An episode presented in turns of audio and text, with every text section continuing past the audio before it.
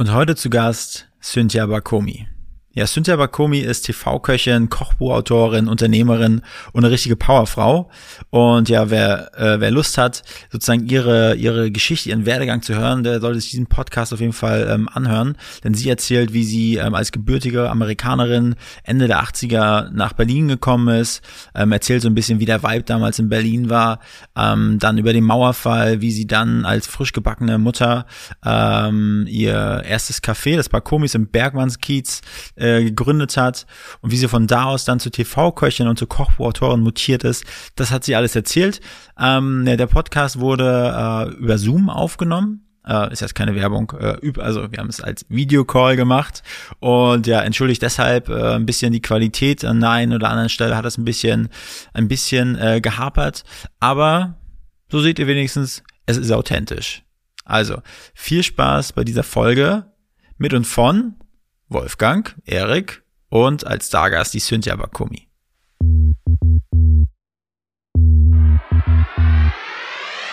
Willkommen bei Hauptstadt Podcast, dem Podcast mitten aus der Hauptstadt mit Wolfgang und dem Erik.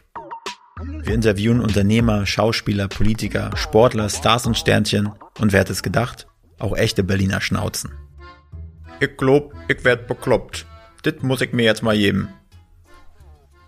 Wenn ihr keine Folge von Hauptstadt Podcast verpassen wollt, dann abonniert uns doch einfach auf allen Kanälen und vergesst nicht euren Freunden und eurer Familie davon zu erzählen. Oh, fast hätte ich's vergessen. Neue Hauptstadt Podcast Folgen erscheinen immer mittwochs und sonntags um 0 Uhr. Moin moin und herzlich willkommen beim Hauptstadt Podcast mit Erik und dem äh, ja, heute mal frisch rasierten Wolfgang. Ich weiß, das ist ja gar nicht so typisch bei mir, sonst sehe ich aus wie einer, der gerade frisch aus dem Wald kommt. Aber und heute zu Gast. Heute haben wir nämlich einen ganz besonderen Gast. Äh, und zwar wird es jetzt vielleicht auch stellenweise ein bisschen kalorienreich, aber wir haben die äh, TV-Köchin, die ähm, Kochbuchautorin und die Unternehmerin Cynthia Bakomi bei uns zu Gast. Und ja, erstmal herzlich willkommen von uns beiden, Cynthia. Hallo. Guten Morgen, meine Herren. Hallo, das hast du aber nett ausgedrückt. so sind ja. Ähm, wir fragen ja jeden bei uns im Podcast äh, sozusagen dieselbe Einstiegsfrage. Und auch der musst du dich stellen. Und die Frage ist, was gefällt dir an Berlin besonders gut und was vielleicht nicht so gut? Also, äh, also erstens, ich liebe Berlin. Ich musste aber ein bisschen lernen, Berlin zu lieben, weil gerade als Amerikanerin, wenn man hier kommt, ähm, man muss erstmal sich zurechtfinden. Man hat erstmal das Gefühl, oh, die Leute sind so, so grob und die sind nicht freundlich und, und, und ähm, die sind so schönisch oder so. Und dann, aber umso länger ich hier lebe, desto mehr merke ich, dass das irgendwie gar nicht so ist. Dass die sind recht herzlich und die sind sehr bodenständig. Das sind die Sachen, die mir besonders gut gefallen. Äh, was ich denke, die Berliner vielleicht sich schon ein bisschen leisten können, ist ein bisschen mehr tägliche ähm, Fröhlichkeit. Mhm. aber ähm, aber ich, ich liebe Berlin und ich liebe die Berliner und da ist für mich irgendwie nichts auszusetzen. Du lebst jetzt in Zehlendorf, ne? Jetzt lebe ich in Zehlendorf. Ich habe meiner Familie erzählt, damals, als ich nach Berlin gezogen bin, ich habe in der Eisenbahnstraße gewohnt in Kreuzberg, gegenüber von der Markthalle. Und ich hatte damals einen kleinen Hund. Und am 1. Mai, das muss, ähm, was ist 96 oder 97? Also 86 oder 87 bin ich halt mit ihm äh, spazieren gegangen. Und da war für mich wie Zivilkrieg auf der Straße. Mhm. Da haben die und die Matratzen gebrannt. Und ich mit dem kleinen Hund stand, oh mein Gott, was ist hier los? Supermarkt irgendwie abgebrannt und ähm, äh, ja, also damals habe ich in Kreuzberg gewohnt und dann in Darüber gewohnt und dann in der Rotbeerenstraße gewohnt und seit 15 Jahren wohnen wir in Zehlendorf, ja. Okay, also jetzt hast du da dein neues, dein neues Heim gefunden, neu alt, seit 15 Jahren. Genau, jetzt habe ich sechs Hühner, und zwei Katzen. Mhm. Und also die Hühner sind einfach toll. Also und, die, und da brauchst du keine Angst haben in Zehlendorf, dass da mal Matratzen brennen oder ein paar Steine fliegen, ne? Nee, aber wir haben viele Füchse. Also man muss schon machen. Also die wirklich, oh mein Gott, also die haben wirklich also super viele Hühner einfach mal umgebracht. Und das Ding ist, es ist nicht, als ob sie die umbringen und dann gleich fressen, sondern die, die sind super aggressiv, sie bringen die um und dann lassen die die liegen. Und das war für uns und auch für die Kinder und es war irgendwie, ja, es war wirklich, also das war nicht schön. Aber jetzt sind sie gut gehütet und ähm, die sind einfach ganz toll. Cynthia, jetzt würde uns interessieren, also die Leute kennen dich, also bist wirklich eine, eine extrem bekannte TV-Köchin, Kochbuchautorin ähm, und jetzt würde uns mal interessieren, den Erik und mich, wie du eigentlich dazu gekommen bist. Was ist eigentlich deine Story? Also so zum, ja, fang mal an, einfach an zu plaudern und dann äh, stellen wir unsere berühmt-berüchtigten Fragen hier.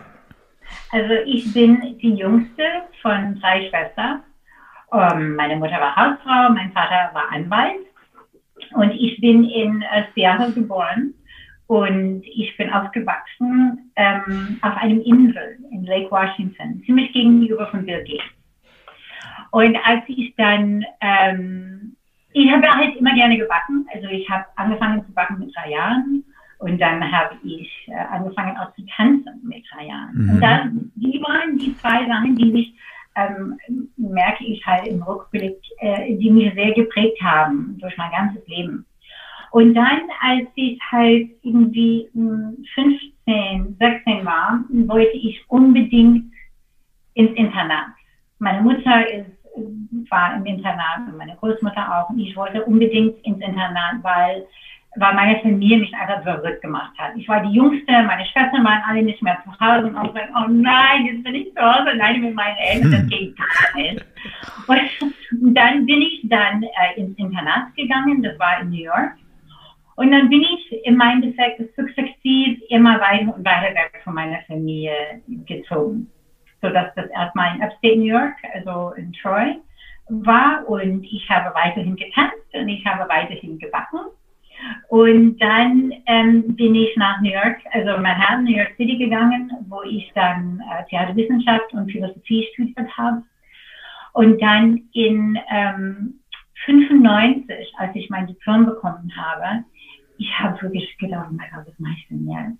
Weil ich wollte nicht ähm, wie eine arme Tänzerin in New York leben. Das wollte ich einfach nicht. Und, und New York hat mich einfach so geprägt und und auch so viel bedeutet. Und ich habe mich nicht nur an der Uni halt bilden lassen, sondern überhaupt kulturell in den Museen und Konzerthäusern und, und Lincoln Center und Metropolitan Opera, so haben wir alles. Und ich wusste, hm, das war ein, wirklich ein Luxus.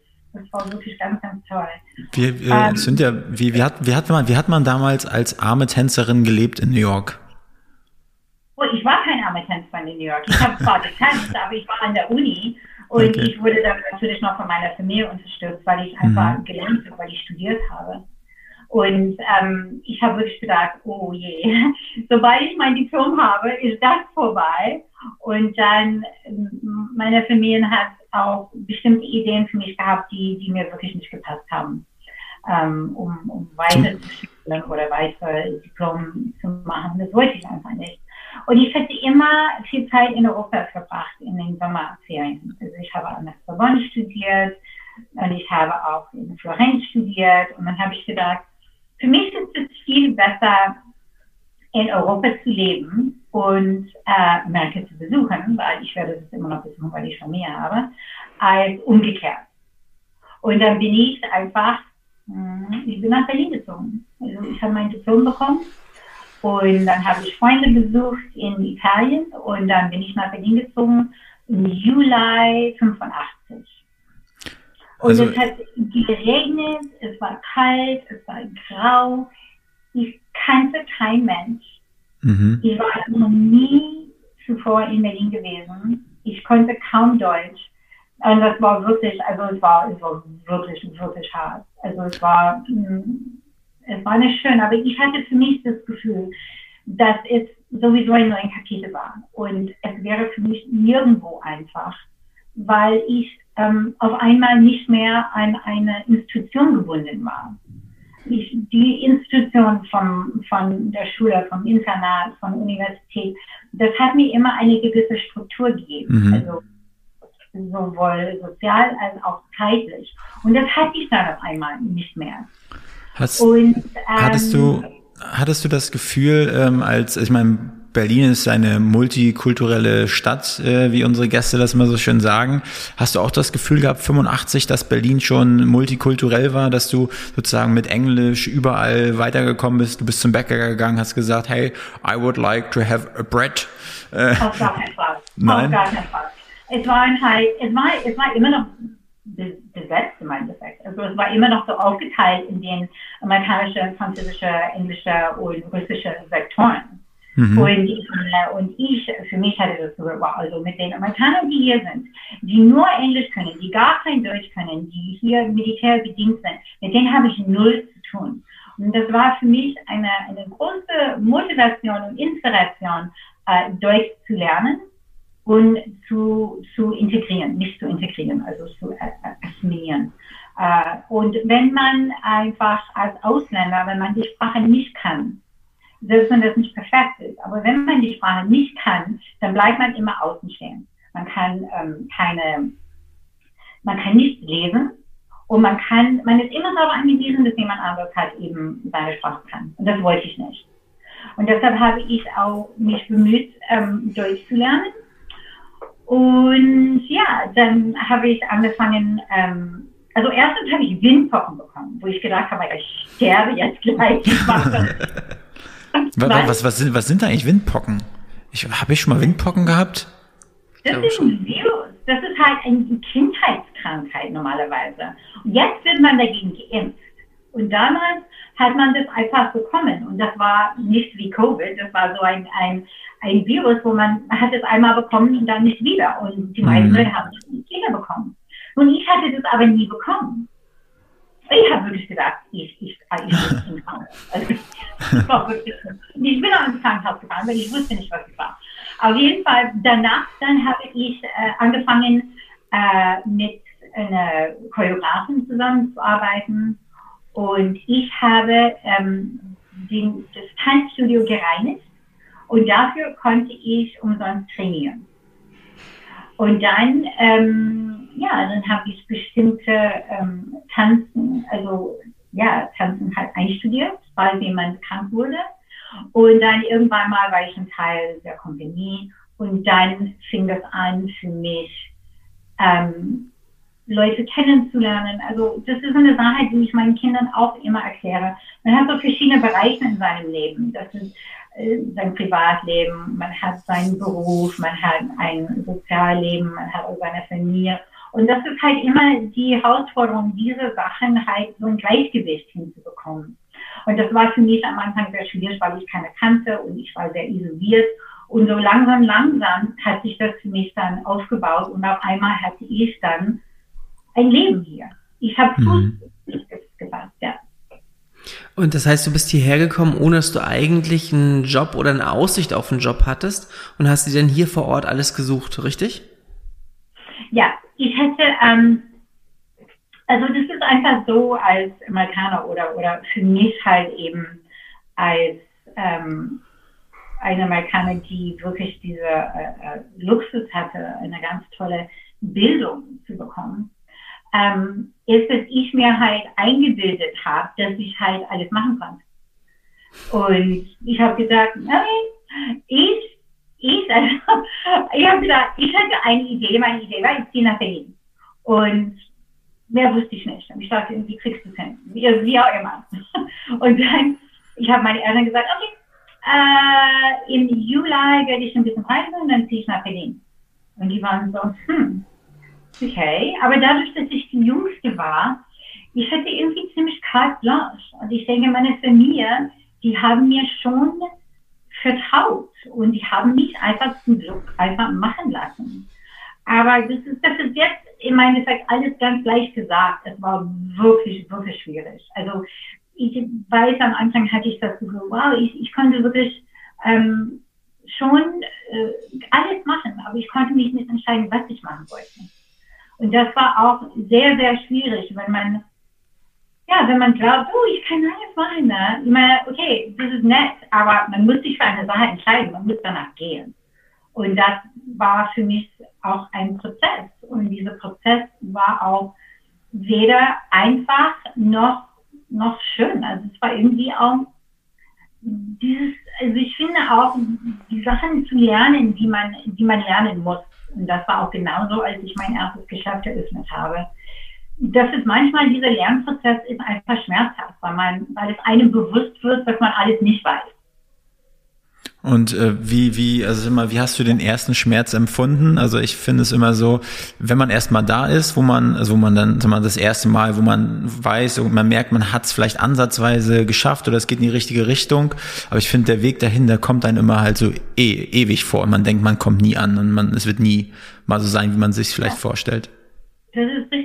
Also man muss halt super fokussiert bleiben. Also ich denke, es gibt immer super viele Gelegenheiten, sich ablenken zu lassen. Und, ähm, und ich glaube, das ist äh, sehr destruktiv. Also das ist das Gegenteil von konstruktiv und von produktiv. Und man muss ganz viel mh, hm, mentale Stärke haben, einfach zu sagen, bleib ruhig, bleib am Ball, mach einfach mal weiter, du kommst hin. Und das ist auch wirklich, als ob man, man, man macht das so mit Eseln, ne? man hat so eine, so einen Stiel. Und am Ende des Stiels hat man eine Karotte. Und das Tier mhm. geht immer nach dieser Karotte, Karotte, aber es geht immer weiter, immer weiter. Und Oder so Karottenkuchen. Wie, was nachher zum Schluss.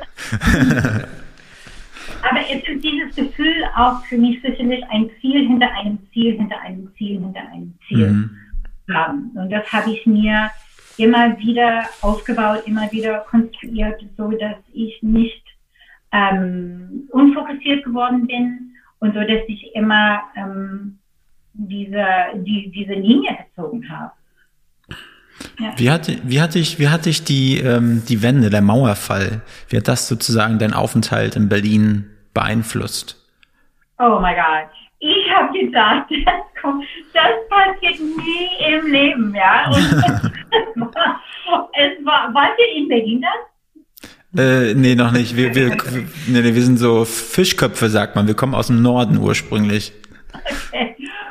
Das war, das war der Wahnsinn. Also ich habe wirklich gedacht, dass ähm, ich, ich sehe das nicht richtig. Also und komischerweise hat ein Freund, der ähm, Regieassistent war bei einem sehr bekannten äh, äh, Regisseur. Er hat ja auch Regieassistenz gemacht für eine Werbung, direkt nach der Mauer fiel.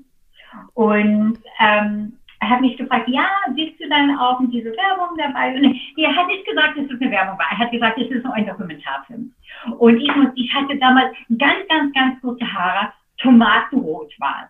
Mein Gott, ich hatte mein erstes Kind, war irgendwie ein Jahr alt und wir mussten laufen ähm, über die Grenze. Und dann hat so ein ehemaliger DDR-Grenzwächter uns eine Rose gegeben. Das war letztendlich eine Werbung für Pepsi Cola. Und mhm. ich sollte, ich war letztendlich jemand aus dem Osten, der in den Westen deine, Tra deine Traumrolle. Ja, meine Familie rief mich an, da irgendwie im Dezember, das, die Musik war Hand Messiah. Und die rief mich an, meine Mutter meinte, du bist in einer Werbung. Ich habe gesagt, nein, doch, du bist in einer Pepsi-Werbung. Ich habe dich gesehen. Ich habe dich im ersten gesehen. Und jetzt kann man das mittlerweile auf YouTube sehen. Ich bin Aber, gespannt. Das verlinken wir auf jeden Fall. Achso. Genau, und äh, also ich, du hast ja dann kurz danach, äh, hast du ja dann dein, dein, ersten, dein erstes Café eröffnet, oder? 92, wann war es? 92?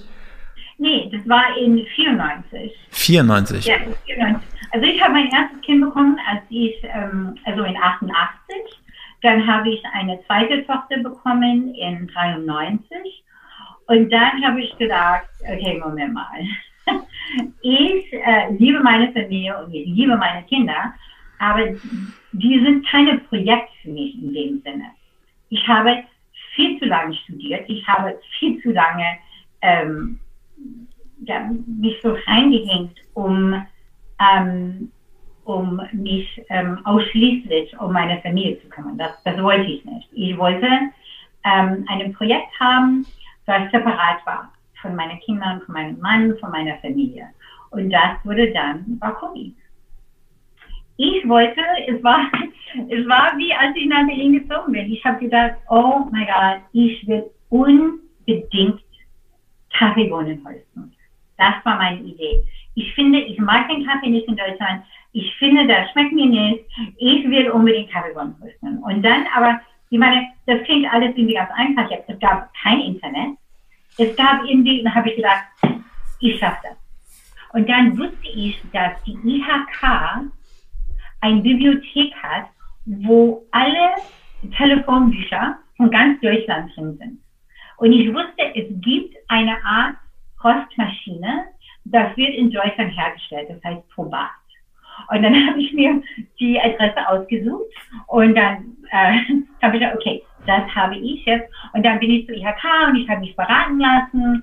Und dann, nachdem ich irgendwie zu ganz viele verschiedene Banken ge gegangen bin, ähm, wo die mir alle abgesagt haben, die haben gesagt, äh, okay, also, hm, äh, liebe Frau Baroni, äh, wenn das äh, wirklich eine gute Idee wäre, dann hatten wir das schon.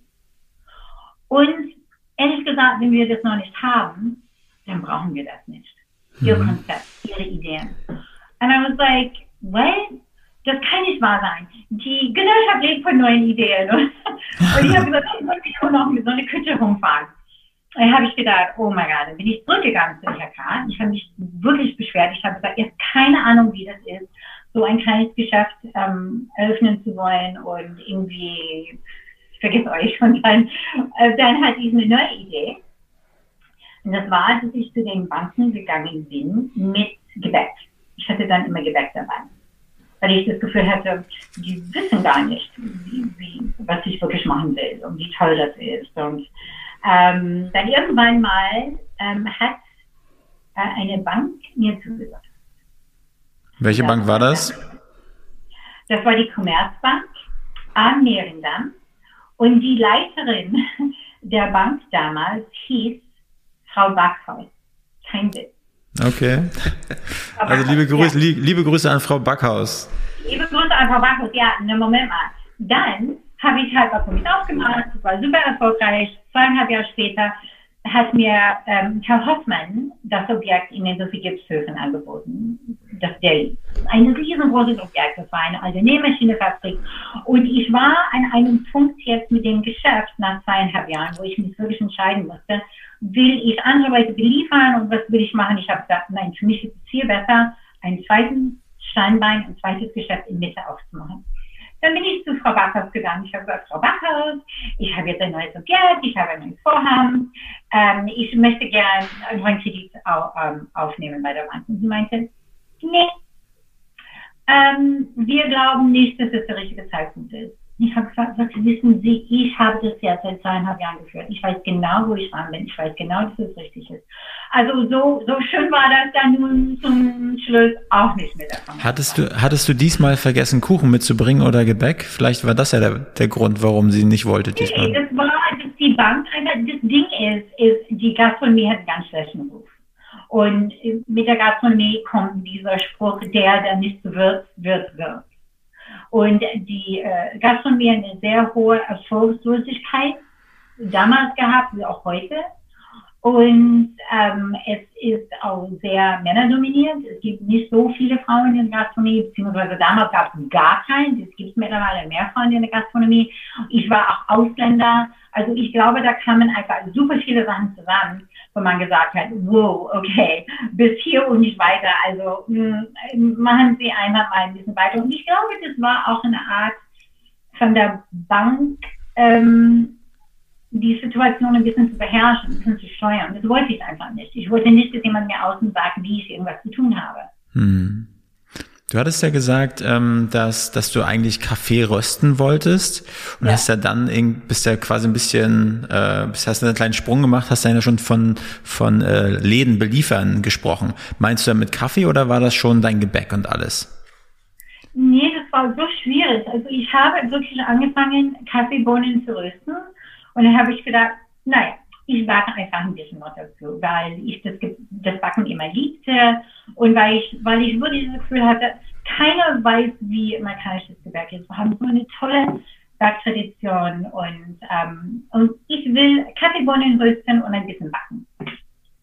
Das war aber damals so, dass der Gast wenig mit den Kaffeebohnen leider das anfangen konnte und ist aber total auf das Gebäck aufgestürzt. Und ich sagte irgendwie, oh nein, okay, okay, okay, okay, okay, ich kann, das kann ich auch machen. Weil es ist so, weißt du, du, du kannst ja ein Vorhaben haben. Du musst aber schon äh, flexibel sein äh, mit, äh, mit deinen Gästen, um einen Dialog zu finden. Dieser Dialog zu finden ist total wichtig. Ansonsten, du stehst alleine da und du kannst den tollsten Kaffee haben und das, das beste Gebäck, aber wenn das nicht zugänglich ist für jemanden, dann stehst du da alleine. Hm. Und deshalb hat das Gebäck den Kaffee überholt. Und du hattest ja gleich relativ große und bekannte Kunden, wie das Hotel Adlon und viele andere. Wie, wie kam es dazu? Bist du hingegangen, hast du dir überall deinen Kuchen vorgestellt oh, oder? Ja, ja, einfach, nein, nein, nein, nein. Da hat der Karl-Heinz Häuser damals, er war Küchenchef äh, im Adlon. Und ähm, er hat mich einfach angerufen, hat gesagt, ja, ich habe gehört, das ist tolles Gebäck und kommst du mal, komm doch einfach da vorbei. Und ich habe gesagt, okay. Und das war so ein Samstagnachmittag. Und ähm, ja, ich habe dann einfach meine Kostproben gehabt, weil für Hotel Adlon und für Madison Hotel und für Guggenheim Museum, für KDW, für viele, viele Abnehmer, es war wesentlich einfacher, mit jemandem zu arbeiten, der die Sachen in kleinen Mengen hoher Qualität machen kann als es für sie war, ihre Küche darauf einzustellen, das selber zu produzieren. Hm. Ja. ja, deshalb haben wir, oh ja, wir haben super viele Leute damit geliefert.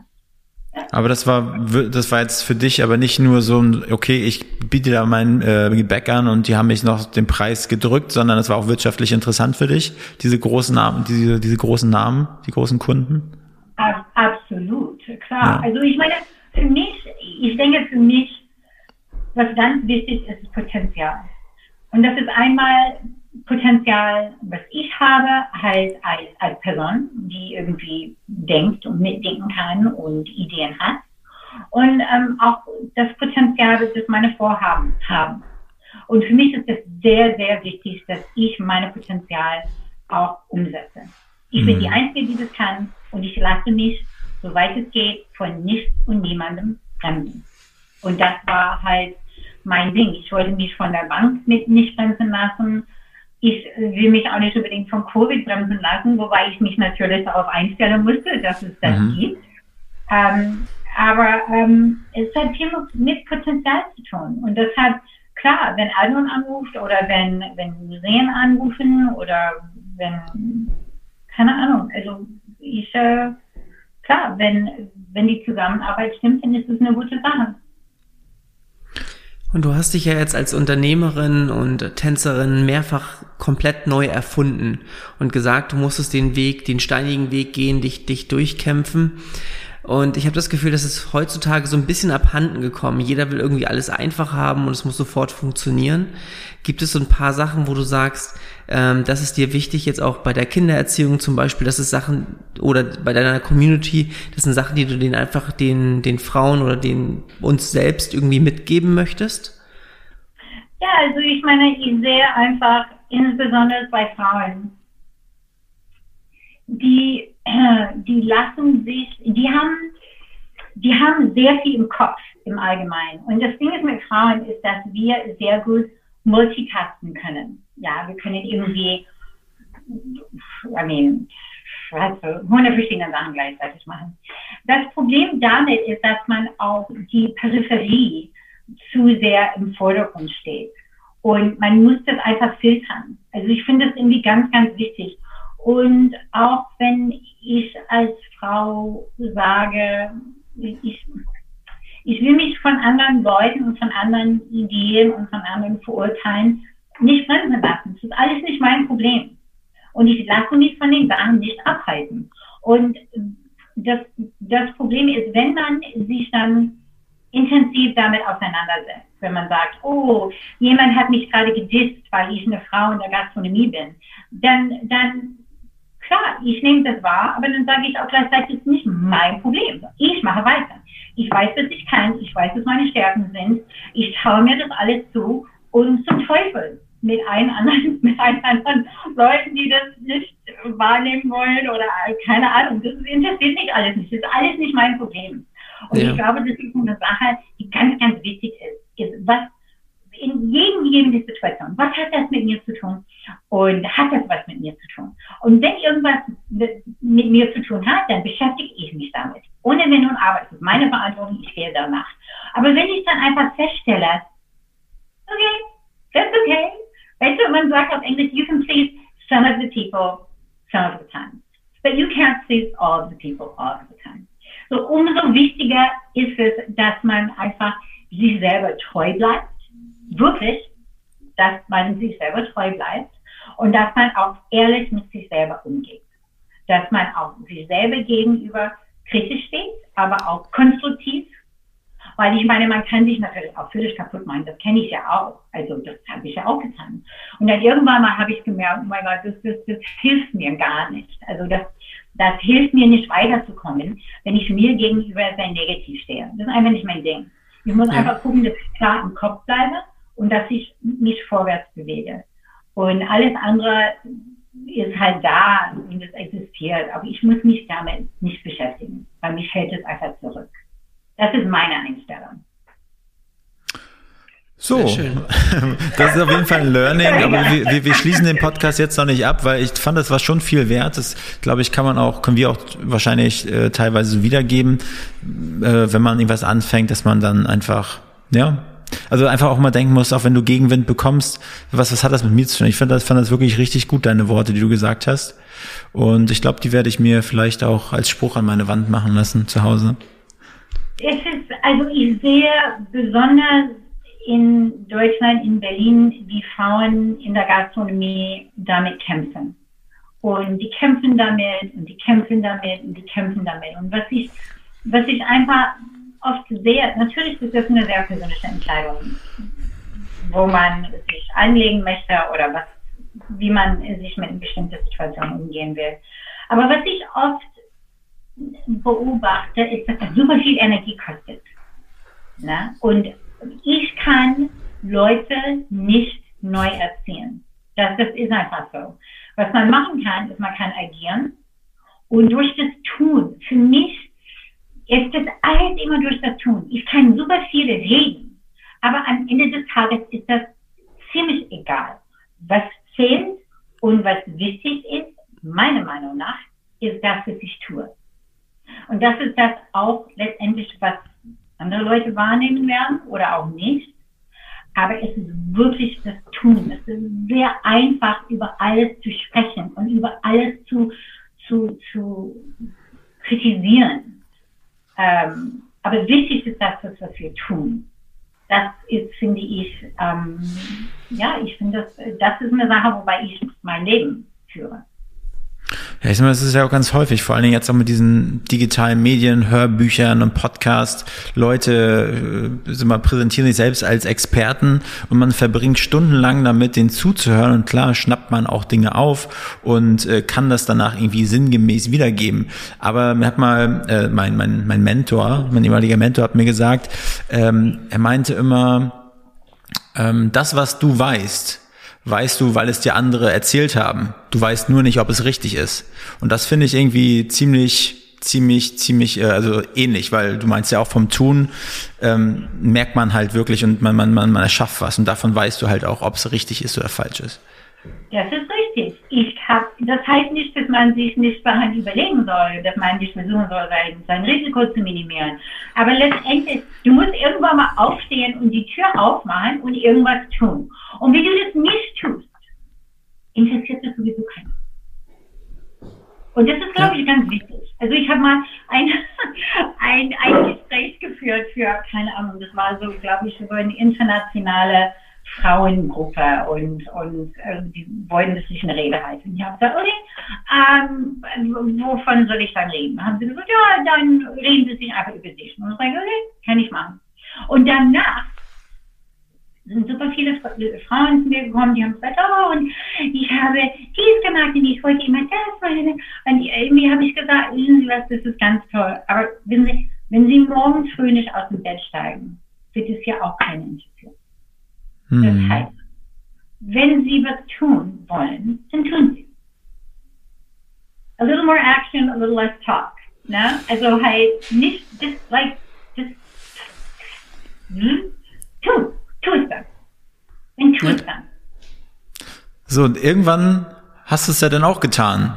Irgendwann bist du dann ja auch vor die Kamera gesprungen und hast ein Buch geschrieben. Ja, Wie passt das jetzt alles zusammen? Ja, ich meine, ich habe halt, ähm, ich habe einen TED Talk gegeben äh, vor eineinhalb Jahren. Ich weiß nicht, ob ihr das kennt. So TED Talk, kennt ihr das? Ja.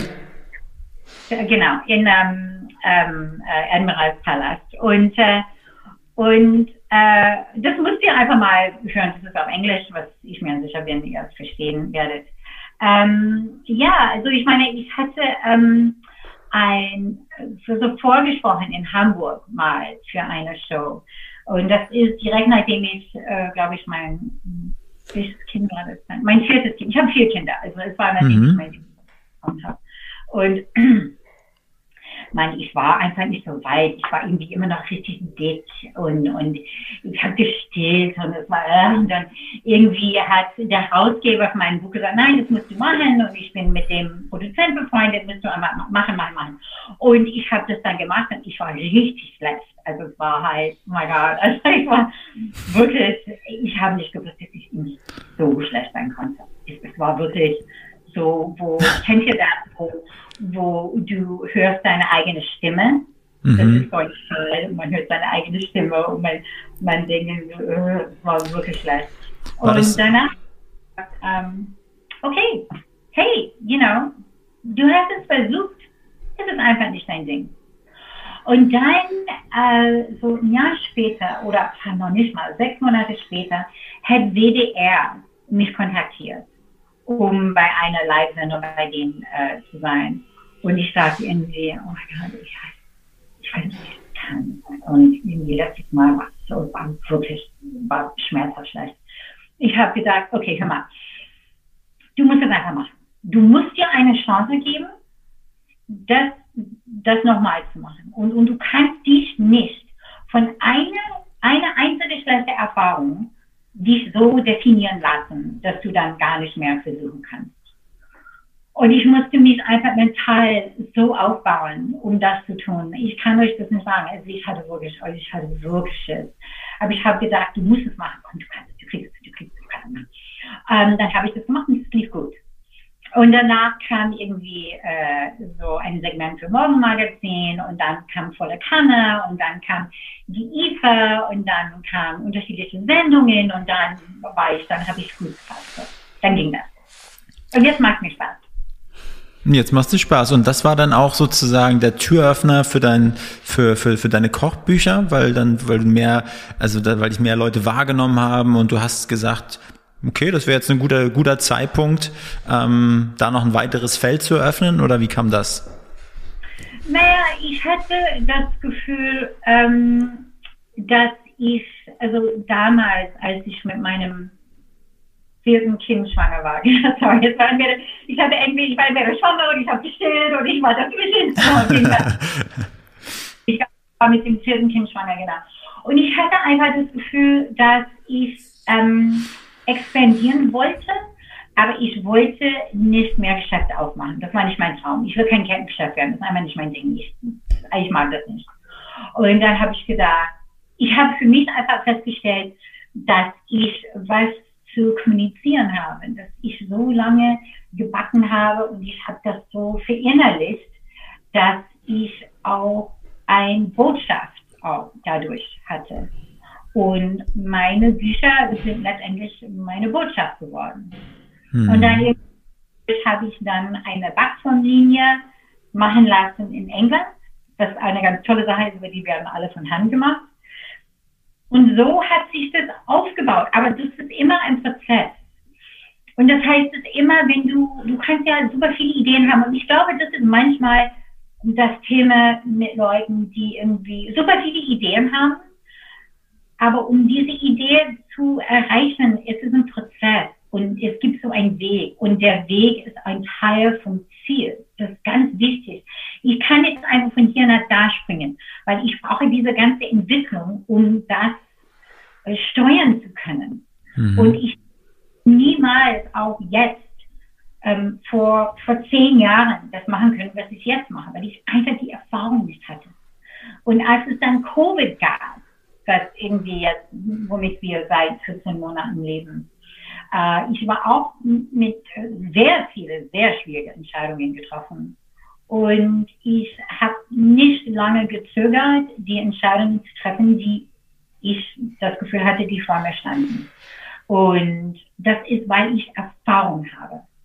Und diese Erfahrung, es gibt echt keine Ersatz für Erfahrung. Die einzige Ersatz für Erfahrung ist, dass man sich selber vertraut und, äh, und wahrnimmt, wenn man ein, hm, wenn man eine Entscheidung trifft und dass man das nicht in Frage stellt immer. Ich glaube, das ist ganz schwierig, wenn man ähm, diese Spontanität hat, eine Entscheidung zu treffen. Ich glaube, dass das hm, sehr wichtig ist, das zu vertrauen. Und dass ich kenne das einfach auch von meinem Werdegang oder auch von, von meinen Geschäften. Dass am Anfang habe ich dann das immer unterstellt. Immer gesagt, wow, Moment mal, du hast diese Entscheidung irgendwie so schnell getroffen. Moment mal. Und dann habe ich immer versucht, was anderes recht zu fertigen, was ich auch natürlich tun kann, weil es ist einmal mir gegenüber. Das ist dieses Gespräch, das man sich selber mit, mit sich selber führt.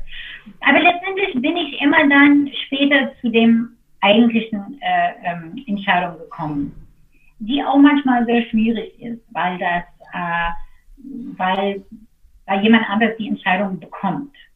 Versteht ihr? Das, das ist einfach, ähm, ja, das, ähm, das Leben von jemand anderem ändert. Aber trotzdem muss man das aussprechen. Ja.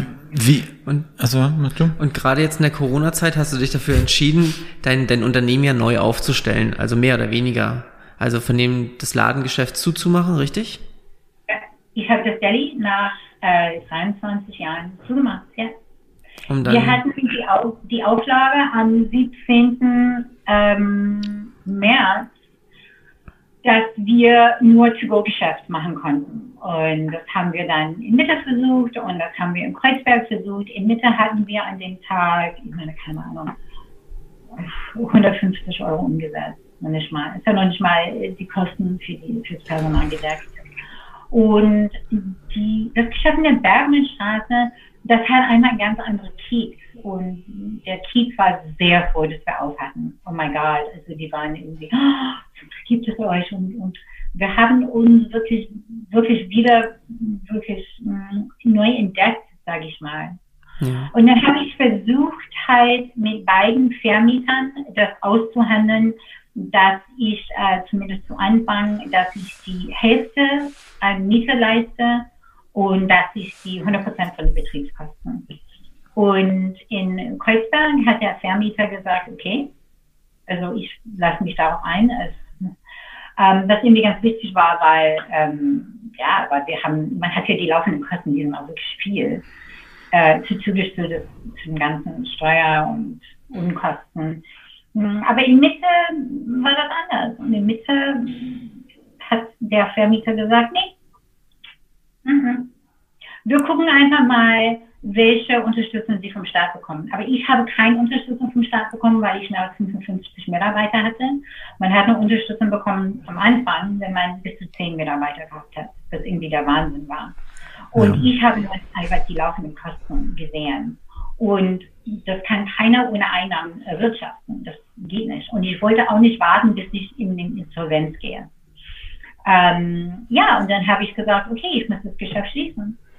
Und ich musste bis in den Herbst die Miete leisten.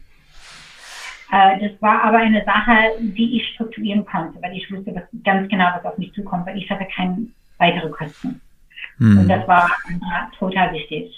Ähm, aber das war, das war, mh, hm, das hat wie getan, das war hart. Emotional, ja. Nach 23 Jahren. Es war, es war emotional, aber ich konnte mich davon distanzieren. Ich konnte einfach mal die Zahlen anschauen und einfach mal sagen, bilde dir nichts ein. Du, du, du, du schaffst das nicht. Das schafft keiner. Mach das nicht. Ich riskiere das nicht. Riskiere mhm. nicht alles. Aber ich hatte wirklich das Gefühl, Ich hätte das weiterhin mit dem Delhi irgendwie machen können, aber das hätte die Bergmannstraße runtergebracht. Und die Bergmannstraße, die Bergmannstraße ist wie, ist wie das Herz, ist wie die Festplatte. Die Bergmannstraße ist halt alles. Da sind die Büros, da sind die Catering-Küche, da ist die Produktionsküche, die Konditorei, die Rösterei. Ich konnte das einmal nicht riskieren, dass das Delhi die Bergmannstraße einfach bis in den Insolvenz zieht.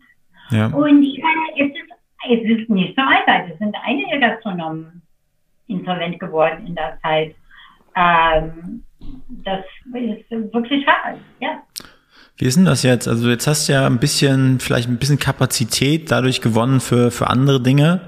Ähm, ist es so, dass du jetzt gerade, also weil du sozusagen ein Ladengeschäft weniger hast, eine Baustelle weniger hast, dass du jetzt die Zeit noch in andere Projekte noch viel mehr investieren kannst? Gibt es da gerade aktuell Projekte, wo du diese Zeit gerade reinsteckst? Naja, also ich habe das Gefühl, ich meine, wow, das war, als ob man wirklich mit einem reisenden LKW betroffen wäre, Covid für die Gastronomie. Und ich meine, es ist ein bisschen ähnlich wie was ich, also ich glaube, man muss leben, wie man erzählt, sozusagen. Und das war, ich habe sehr schnell entschlossen, ich schließe das Deli, dann hat meine Tochter, die in diesem sehr visiert ist mit, ähm, mit Webshops und alles in 0, nix. Also ich meine wirklich über Nacht ein Webshop für uns aufgestellt, wo wir ausliefern konnten, wo wir einfach, wir sind sehr gut durch die Stadt gekommen, weil da war null Verkehr. Dann habe ich angefangen, zusammen mit UFE ähm, Produktion äh, Krankenhaus-Care-Pakete aufzustellen, was von äh, Spender bestellt werden können, die wir an Krankenhäuser ausliefern. Dann haben wir einfach unsere Beziehung zu den Krankenhäusern, wo ich noch nie, nur einmal war ich im Krankenhaus, weil ich ein Kind äh, dort, äh, ein Kind im Brunnen habe. Aber ansonsten war ich nie im Krankenhaus. Dann haben wir die ganze Beziehungen zu den Krankenhäusern aufgebaut. War, glaub mir, nicht einfach, weil die wirklich, die haben uns am Anfang immer weggeschickt mit den Krankenhauskehrpaketen. Und dann haben wir angefangen, das Geschäft ganz anders aufzustellen. So, dass ich äh, gehöre nicht zu den Gastronomen, die sagen irgendwie, äh, Frau Kanzlerin, machen Sie die Gastronomie wieder auf. Wisst ihr was? Das Problem ist mit Social Distancing. So, wo wir irgendwie, wenn wir die Tische und Stühle haben, drinnen so wie draußen, in voller Kapazität, rentiert sich das. Aber sobald wir wieder drinnen aufmachen müssten oder könnten mit, keine Ahnung, für uns ist es vier Tische, dann habe ich höhere Personalkosten, dann habe ich einen Koch in der Küche, dann habe ich alle diese Unkosten, die sich aufbauen, was für ein Gastronom in der Pandemie sich nie rentieren wird, weil man einfach nicht in voller Kapazität arbeiten kann. Das glaube ich, ist eine Sache, die viele Leute nicht bedenken, auch vielleicht Leute, die gerne wieder essen gehen wollen. Ich habe mir gesagt, ja. würde ich auch gerne machen, aber ich sehe von der Perspektive von einem Gastronom, dass das kaum rentabel ist. Und das ist das, was wirklich schwierig ist. Wir müssen einfach mal gucken, wie wir uns wieder auf die Beine stellen. Und das ist auch ein Prozess. Und wir wissen nicht, wie das ist, weil wir einfach immer noch das Gefühl haben, weil wir immer noch das Problem haben, dass wir nicht genug Impfstoffe haben in Deutschland. Und ein bisschen anders in Amerika, wo wir genug Impfstoffe haben, aber wir haben nicht Leute, die sich impfen lassen wollen. Also es gibt immer, für jede ähm, Lösung ist ein, dann kommt ein neues Thema, mit dem wir uns auch auseinandersetzen müssen. Und so in diesem Moment, so befinden wir uns im Mai 2021. Mhm. Und es ist noch kalt. Arschkalt. Also, so kalt. Alter Schwede. Wenn es so kalt ist.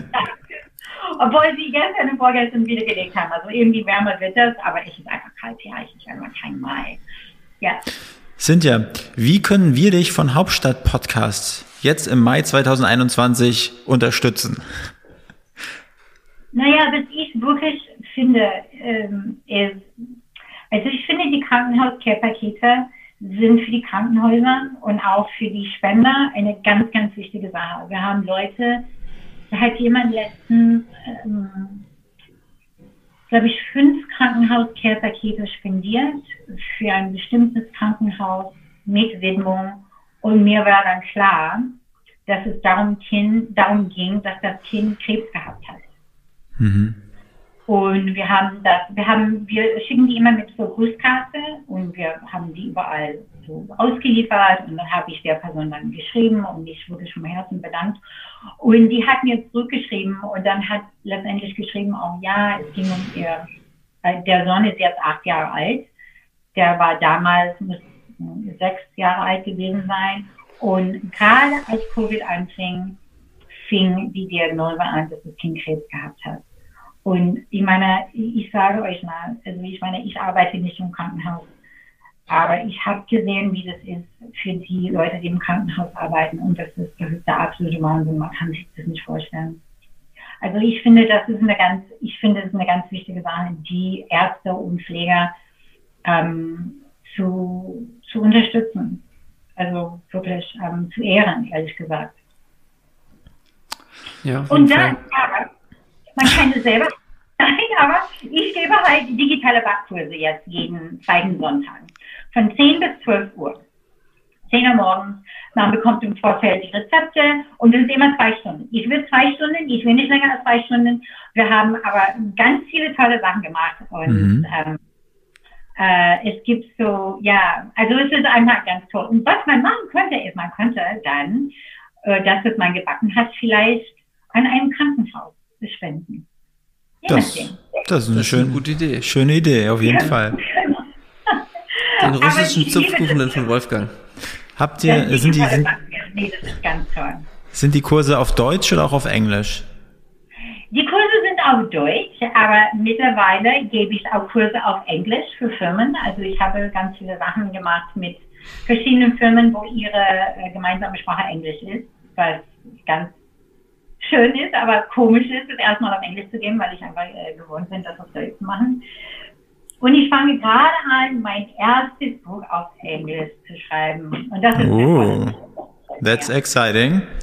That's very exciting, right?